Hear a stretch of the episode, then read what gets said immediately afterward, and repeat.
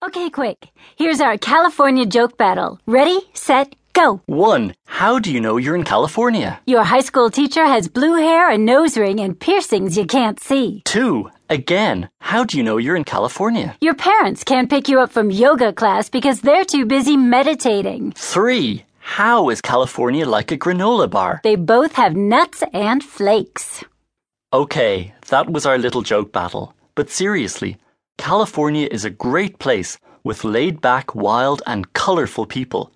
Oh, and in case you didn't know, granola is a crunchy kind of muesli. And of course, the words nuts and flakes mean nusse and flocken, but they also mean crazy people. Like you.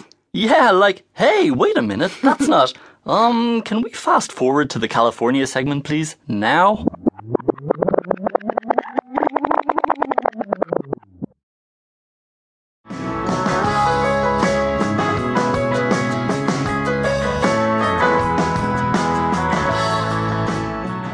Hey, everybody. Welcome to the premiere edition of Spot On Audio for September and October 2011.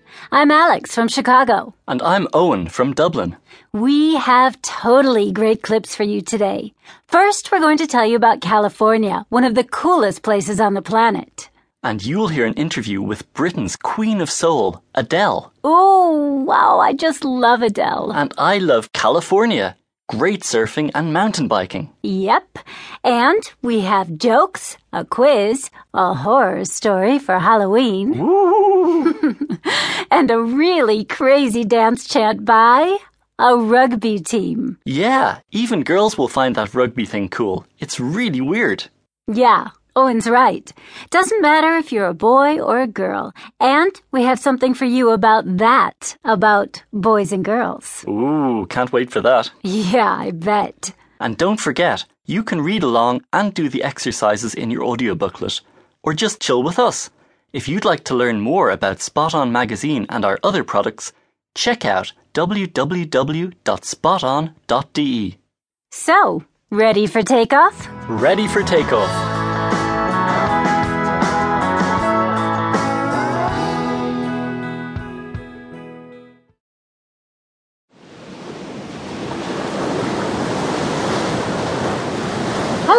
My name is Talitha Lenehan, and I'm Spot On's California correspondent.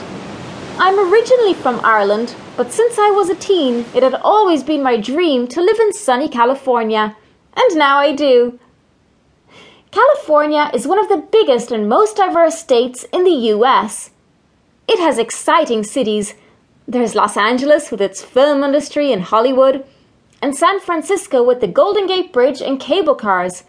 And there are beautiful beaches in Southern California, with great surfing in places like Malibu with its wild Pacific waves. In the north, there are ancient forests with giant redwood and sequoia trees, which are 2,000 years old and 100 meters tall. Adventurers come from all over the world to climb California's mountains in Yosemite National Park and to cross the dry hot desert of the Mojave and Death Valley.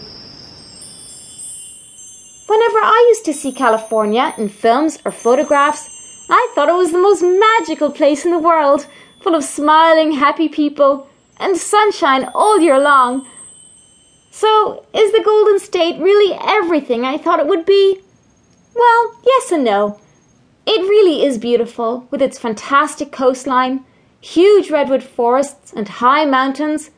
But with all the nature comes the danger of natural disasters. In 2009, the California wildfires burned up thousands of acres of forest. And an earthquake in 1994 did damage that cost billions of dollars. But even with those dangers, life here is pretty wonderful. As well as the beautiful countryside, we have great big shopping malls and movie theaters, all the best theme parks and cool festivals, the biggest Hollywood stars, and lots of fun things to do. There's no place in the world I'd rather live. I am California dreaming.